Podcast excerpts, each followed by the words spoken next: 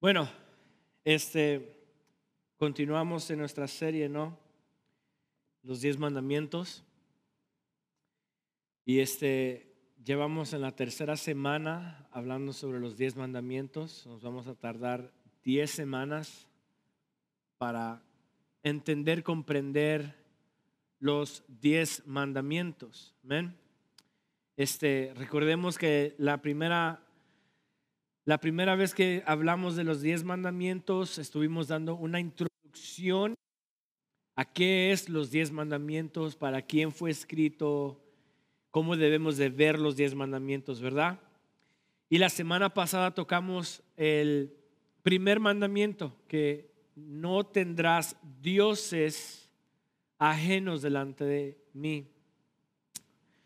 Y estuvimos expresando de que no es que existan dioses, no es que haya otra deidad fuera de Dios mismo, el creador, pero el hombre en su pecado crea a estos dioses.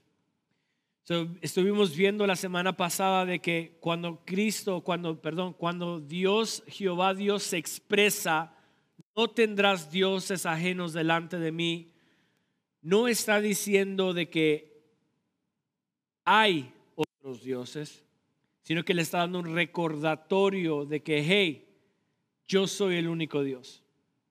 Y esa es la deidad principal y única, y eso es lo que estuvimos viendo la semana pasada, ¿verdad? De que Dios, al dar el primer mandamiento, Él dio el primer mandamiento como un recordatorio que era único era personal y deseaba la dependencia, ¿verdad? So esta, esta semana vamos a ir al segundo mandamiento y vamos a continuar con lo que es la idolatría. So vamos a Éxodo 20, su capítulo 1, y vamos a leer del 1 al 17 para que nos memoricemos los 10 mandamientos. Y como que quiero, quiero, como que estoy pensando la que si alguien se memoriza Éxodo 20 del 1 al 17, tal vez le dé un premio. Pero se lo tiene que memorizar exactamente como está en las escrituras. Éxodo 20 del 1 al 17. Se lo vamos a repasar, so tienen 10 semanas para memorizárselo y el que me lo diga completo le doy un premio. Éxodo 20, del 1 al 17. Dice, y habló Dios todas estas palabras diciendo, yo soy Jehová tu Dios, que te saqué de la tierra de Egipto, de casa de servidumbre. No tendrás dioses ajenos delante de mí. 4. No te harás imagen, ninguna semejanza de lo que está arriba en el cielo, ni abajo en la tierra, ni en las aguas debajo de la tierra. No te inclinarás a ellas ni las honrarás, porque yo soy Jehová tu Dios, fuerte, celoso, que visito la maldad de los padres sobre los hijos hasta la tercera y cuarta generación de los que me aborrecen. Y hago misericordia a millares a los que me aman y guardan mis mandamientos. 7. No tomarás el nombre de Jehová tu Dios en vano, porque no dará por inocente Jehová al que tomare su nombre en vano. Acuérdate del día de reposo para santificarlo. Seis días trabajarás y harás toda tu obra. Mas el séptimo día es reposo para Jehová tu Dios. No hagas en él obra alguna, tú, ni tu hijo, ni tu hija ni tu siervo, ni tu criada, ni tu bestia, ni tu extranjero que está dentro de tus puertas. Porque en seis días hizo Jehová los cielos y la tierra, el mar y todas las cosas que en ellos hay, y reposó en el séptimo día. Por tanto, Jehová bendijo el día de reposo y lo santificó. Honra a tu padre y a tu madre para que tus días se alarguen en la tierra que Jehová tu Dios te da. No matarás, no cometerás adulterio, no hurtarás, no hablarás contra tu prójimo falso testimonio, no codiciarás la casa de tu prójimo, no codiciarás la mujer de tu prójimo, ni su siervo, ni su criada, ni su buey, ni su asno, ni cosa alguno, alguna, perdón, de tu prójimo. So, el día de hoy vamos al segundo mandamiento bajo el tema no te harás imágenes. No te harás imágenes. Versículo 4, vamos. Dice, no te harás imagen ni ninguna semejanza de, la, de, la, de lo que está arriba en el cielo, ni abajo en la tierra, ni en las aguas debajo de la tierra. Una de las cosas que siempre me he preguntado es, bueno, más bien uno de los mandamientos que siempre he tratado de, de ver que me confunde es, el, es este mismo texto, el mandamiento número dos. Dice, no te harás imagen de ninguna cosa.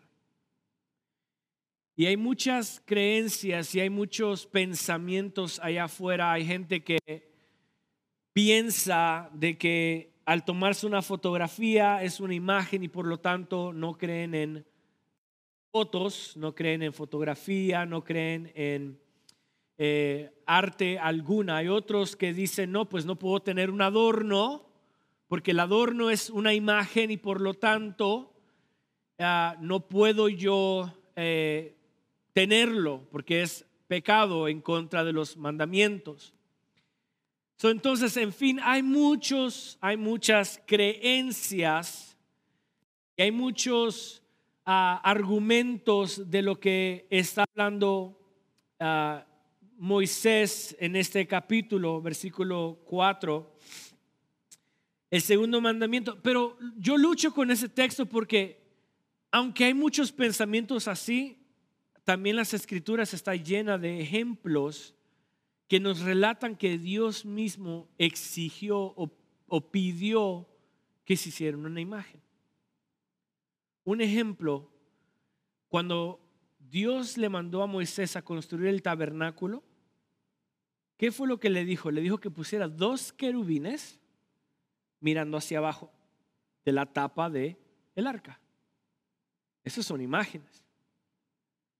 Esta otra donde Dios le mandó a pedir a Moisés en Deuteronomio, perdón, números,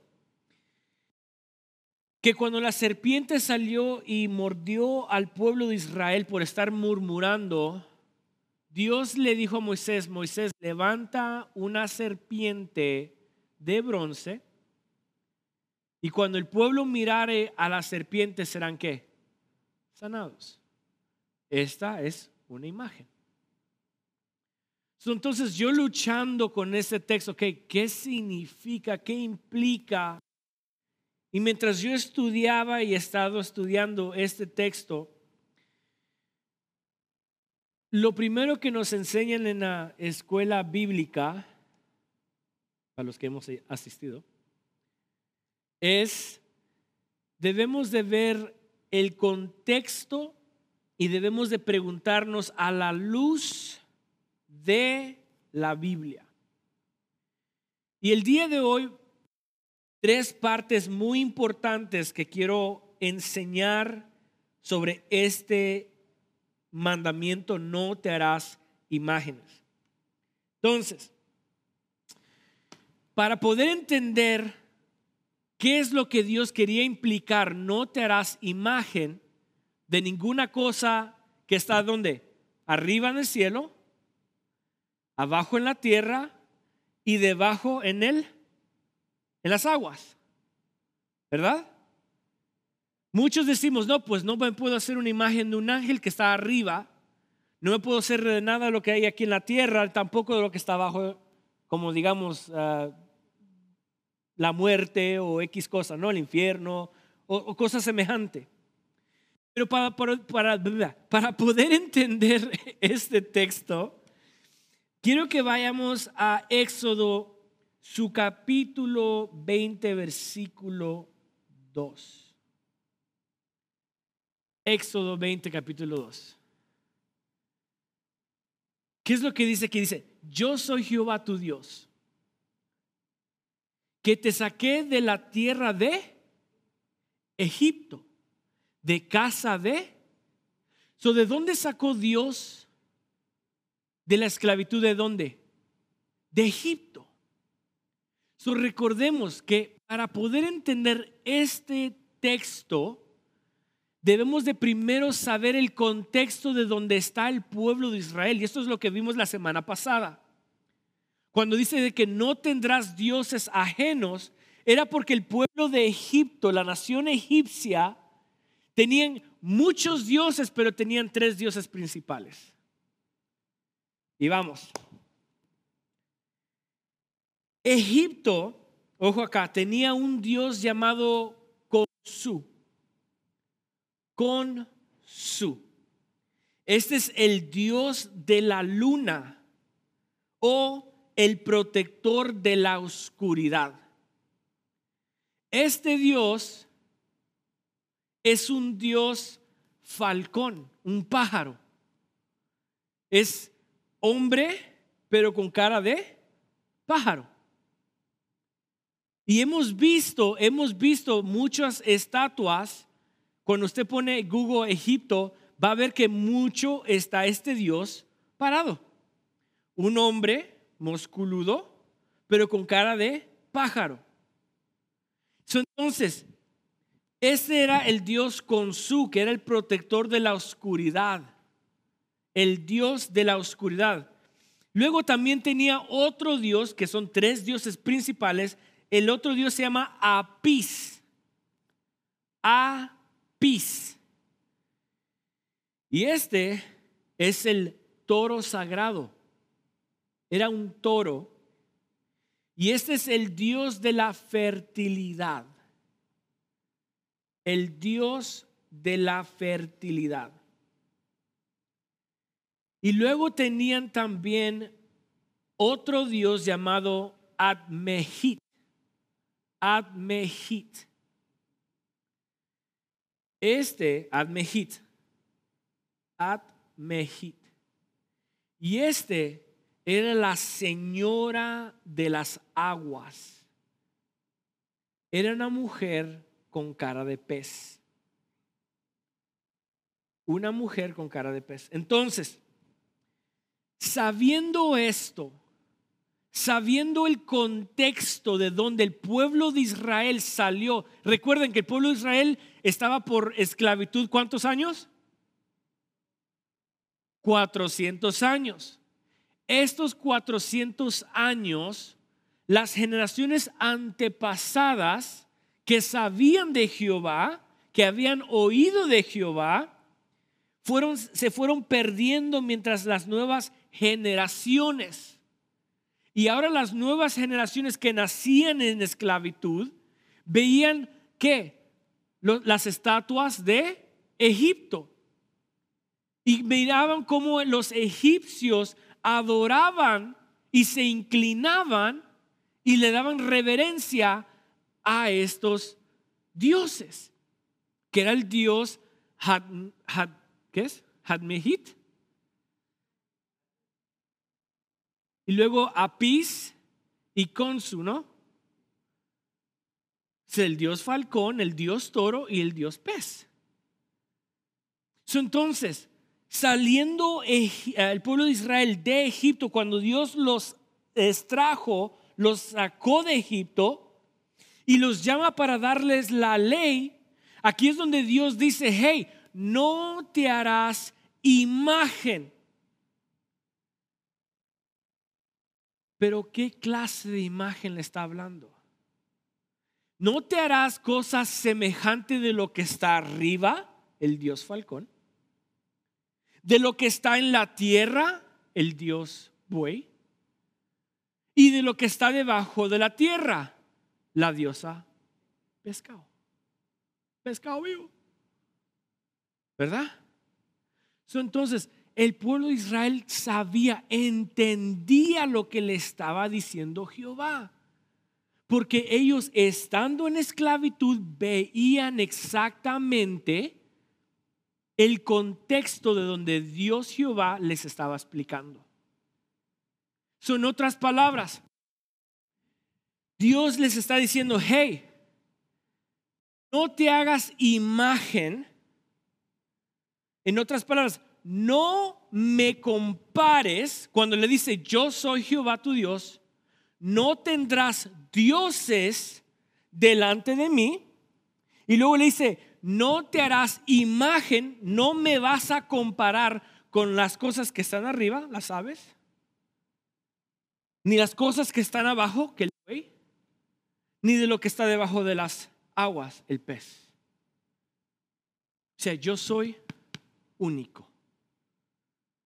Yo soy separado, no te hagas una imagen. So Dios en este mandamiento no está prohibiendo el arte, las fotografías, los diseños, incluso recordemos que todo esto es don de Dios. Una persona que sabe usar una cámara o una persona que sabe dibujar artísticamente, una persona que sabe ah, hacer escultura, escultura, y sabe hacerlo, esto se llama arte y esto es un don de Dios. Mismo Dios mismo le dijo a Moisés, hazte dos querubines.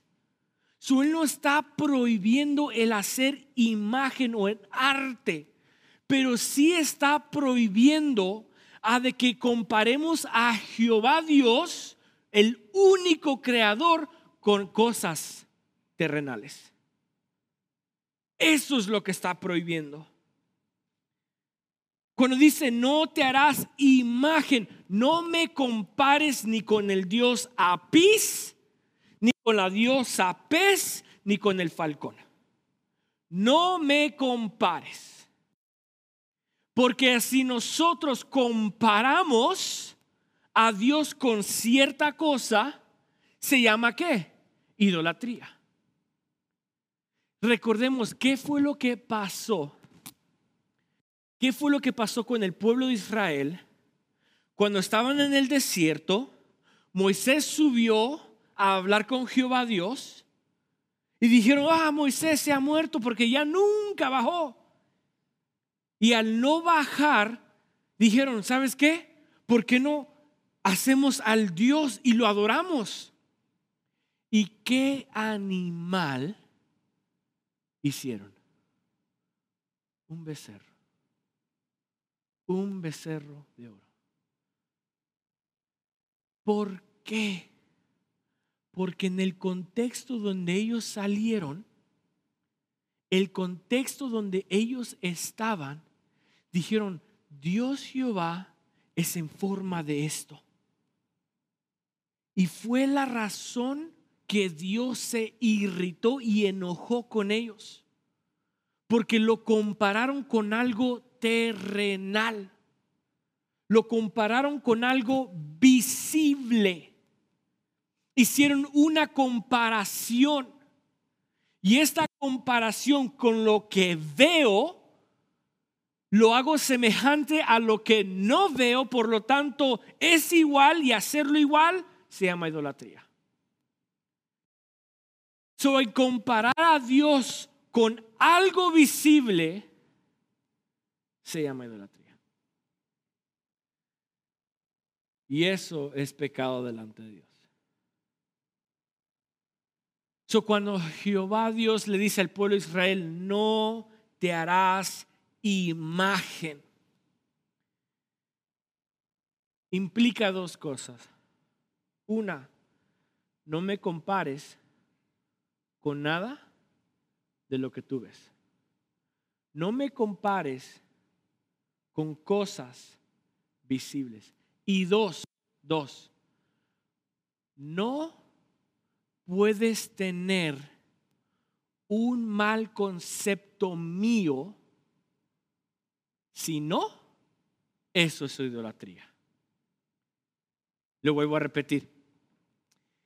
El momento donde yo comparo a Dios con algo tangible o algo visible se llama idolatría. Pero si yo también tengo una idea errónea o equivocada de Dios, estoy creando mi propio Dios. Y por lo tanto eso se llama idolatría. Vamos a Deuteronomios 4. Deuteronomios 4, 15 en adelante.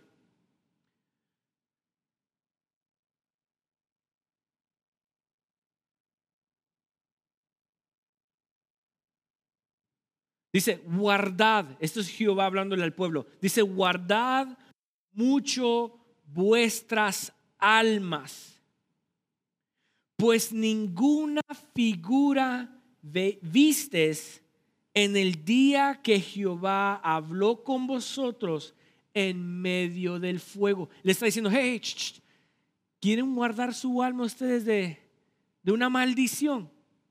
Entonces, fíjense bien porque ustedes no me pudieron ver, no pudieron ver algo ah, visible de mí, ¿verdad? Es lo que les está diciendo. No, pues ninguna figura vistes en el día que hablé con vosotros en medio del fuego. Les, está explicando lo que sucedió cuando les dio las tablas, ¿verdad? Y luego dice, para que no os comparéis, perdón, para que no corrompáis y hagáis para vosotros escultura, imagen de figura alguna, efigie, efigie de varón o hembra, figura de animal alguno que está en la tierra, figura de ave alguna alada de, que huele por el aire, figura de ningún animal que se arrastre sobre la tierra, figura de pez alguna que haya en las aguas debajo de la tierra.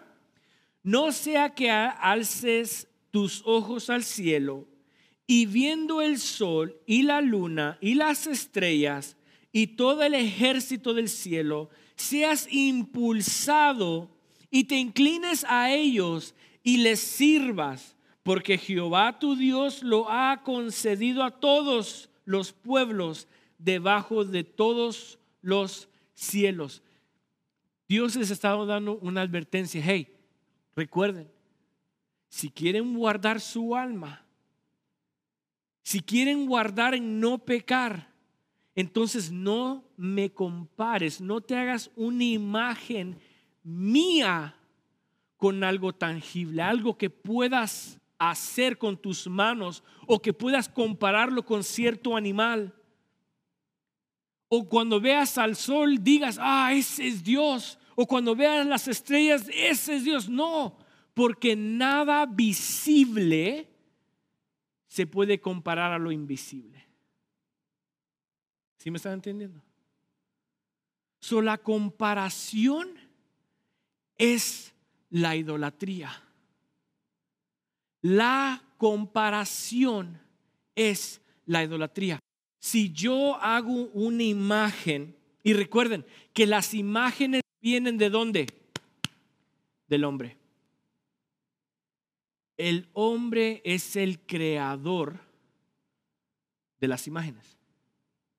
Por lo tanto, el hombre es el creador de los otros dioses. Por eso es que la semana pasada comencé a decir que no había otro Dios, no hay otra deidad. Pero si hay dioses, que podemos llamarlos dioses, existen porque el hombre los ha creado. Por lo tanto, no existen en deidad, pero existen en comparación al Dios eterno. So, comparar a Dios con algo que podamos ver es idolatría. Pero también tener la imagen equivocada de Dios es idolatría. el momento de nosotros tenemos una idea equivocada de Dios, estamos reduciendo al Dios verdadero a un Dios imaginatorio de mi mente y por lo tanto ese Dios es un Dios falso y estoy en idolatría. So imagínense esto.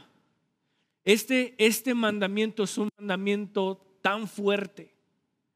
Porque cuántos cristianos existen en la tierra que vamos, asistimos a una iglesia y levantamos nuestras manos a Dios pensando que lo estamos adorando, pero estamos tan lejos de conocer realmente quién es Dios, el Dios de las Escrituras. So de nada sirve que yo esté adorando, cantando, expresándome. Si yo no conozco al Dios de las Escrituras, estoy adorando a otro Dios imaginatorio. Si yo adoro a un Dios que digo, no, no, no, Dios se sujeta a mi palabra, que porque mi palabra, como soy hijo de Dios, y yo lo digo, así se debe hacer. No sé qué Dios estás adorando que ese no es el Dios de las Escrituras.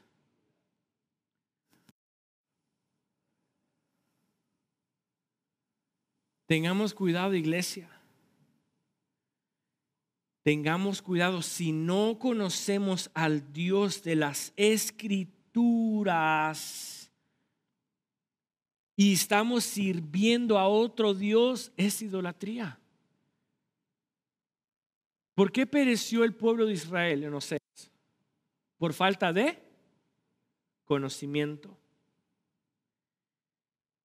¿Qué fue lo que le dijo Jeremías al pueblo? Que si algo era de que ellos se podían jactar, era de qué? De conocerlo a él. Jeremías, ¿qué dice 9, 23 y 24? ¿Quién me lo puede leer? Rápido.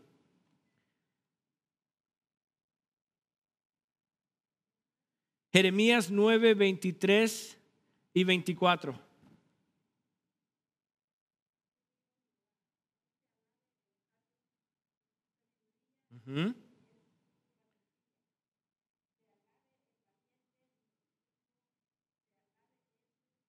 Okay.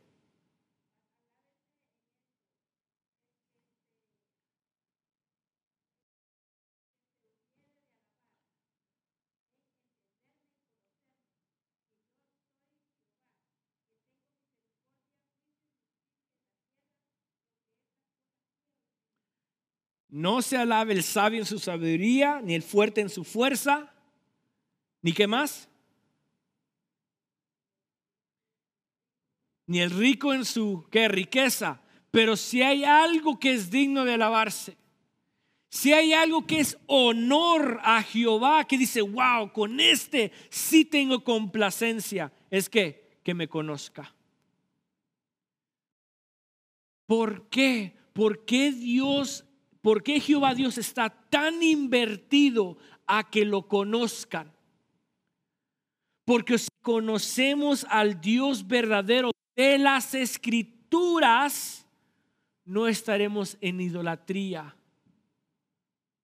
No estaremos adorando a otro Dios que no es Dios.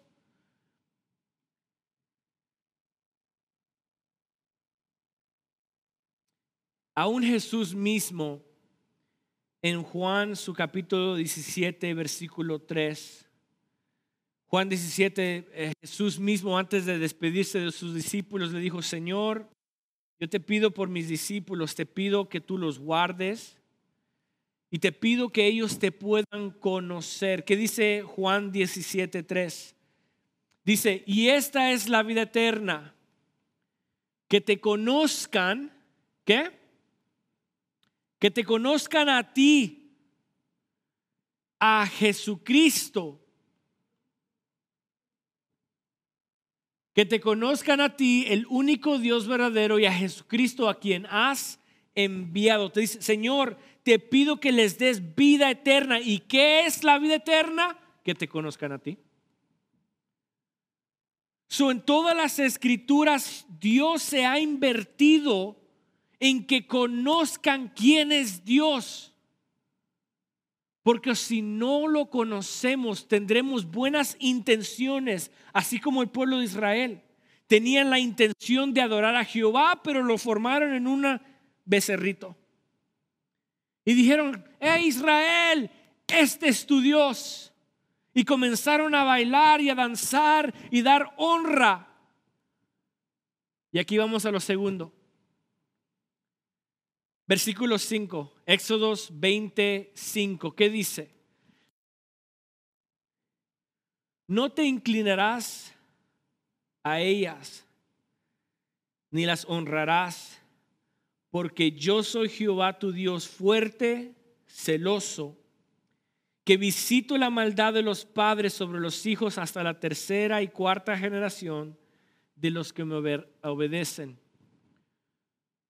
So este mandamiento le dice, ¿sabes qué? No me compares, no te harás imagen de ninguna cosa que está arriba, no me compares con el Dios ave, no me compares con el buey, no me compares con el pez. No hagas una imagen, no pienses que yo por ser Dios soy igualito a esto. No me compares. Y luego le dijo, y no te inclinarás ni los honrarás. Esto implica de lo que Dios quiere de sus hijos es de que vivamos una vida de fe en espíritu y en verdad. Porque el momento donde hacemos una imagen, una estatua o una idea falsa, nos estamos inclinando a algo que podemos ver, pero también nos estamos inclinando a algo que pensamos que es y por lo tanto ponemos toda nuestra confianza en Él. Y si Dios en Deuteronomio dijo, hey, no te hagas, no me compares con esto y esto y esto, y no vistes ninguna imagen física, es porque recordemos que Dios es espíritu y es verdad. Y esto fue lo que Jesús le trató de explicar a la samaritana en Juan, su capítulo 4, cuando Jesús estaba hablando con la samaritana, le dice, hey, la samaritana le dice, ok, ustedes los judíos dicen que en Jerusalén se adora a Dios. Y nosotros los samaritanos, perdón, decimos que en este monte se adora a Dios. Recordemos que el contexto es de que la samaritana ponía tanta fe en ese monte y los judíos, judíos ponían tanta fe en el templo de Jerusalén. So ya no era Dios a quien adoraban ni confiaban, pero era el lugar en donde estaban. Y por eso es que Jesús le dijo, ¿sabes qué, samaritana?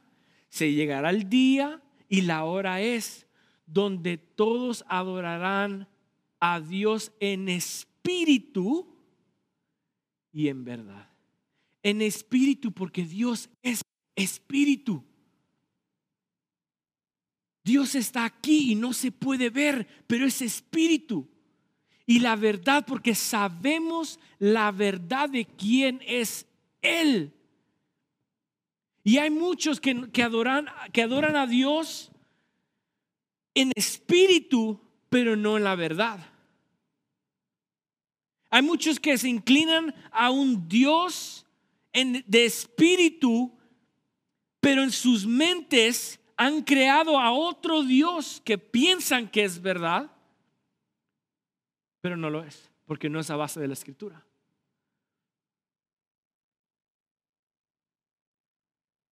¿Sí me están entendiendo?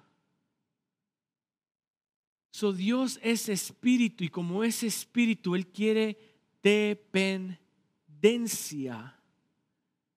de que Él es el único y no se puede comparar con nadie más. Lamentablemente, Muchos dependemos de las cosas tangibles y físicas.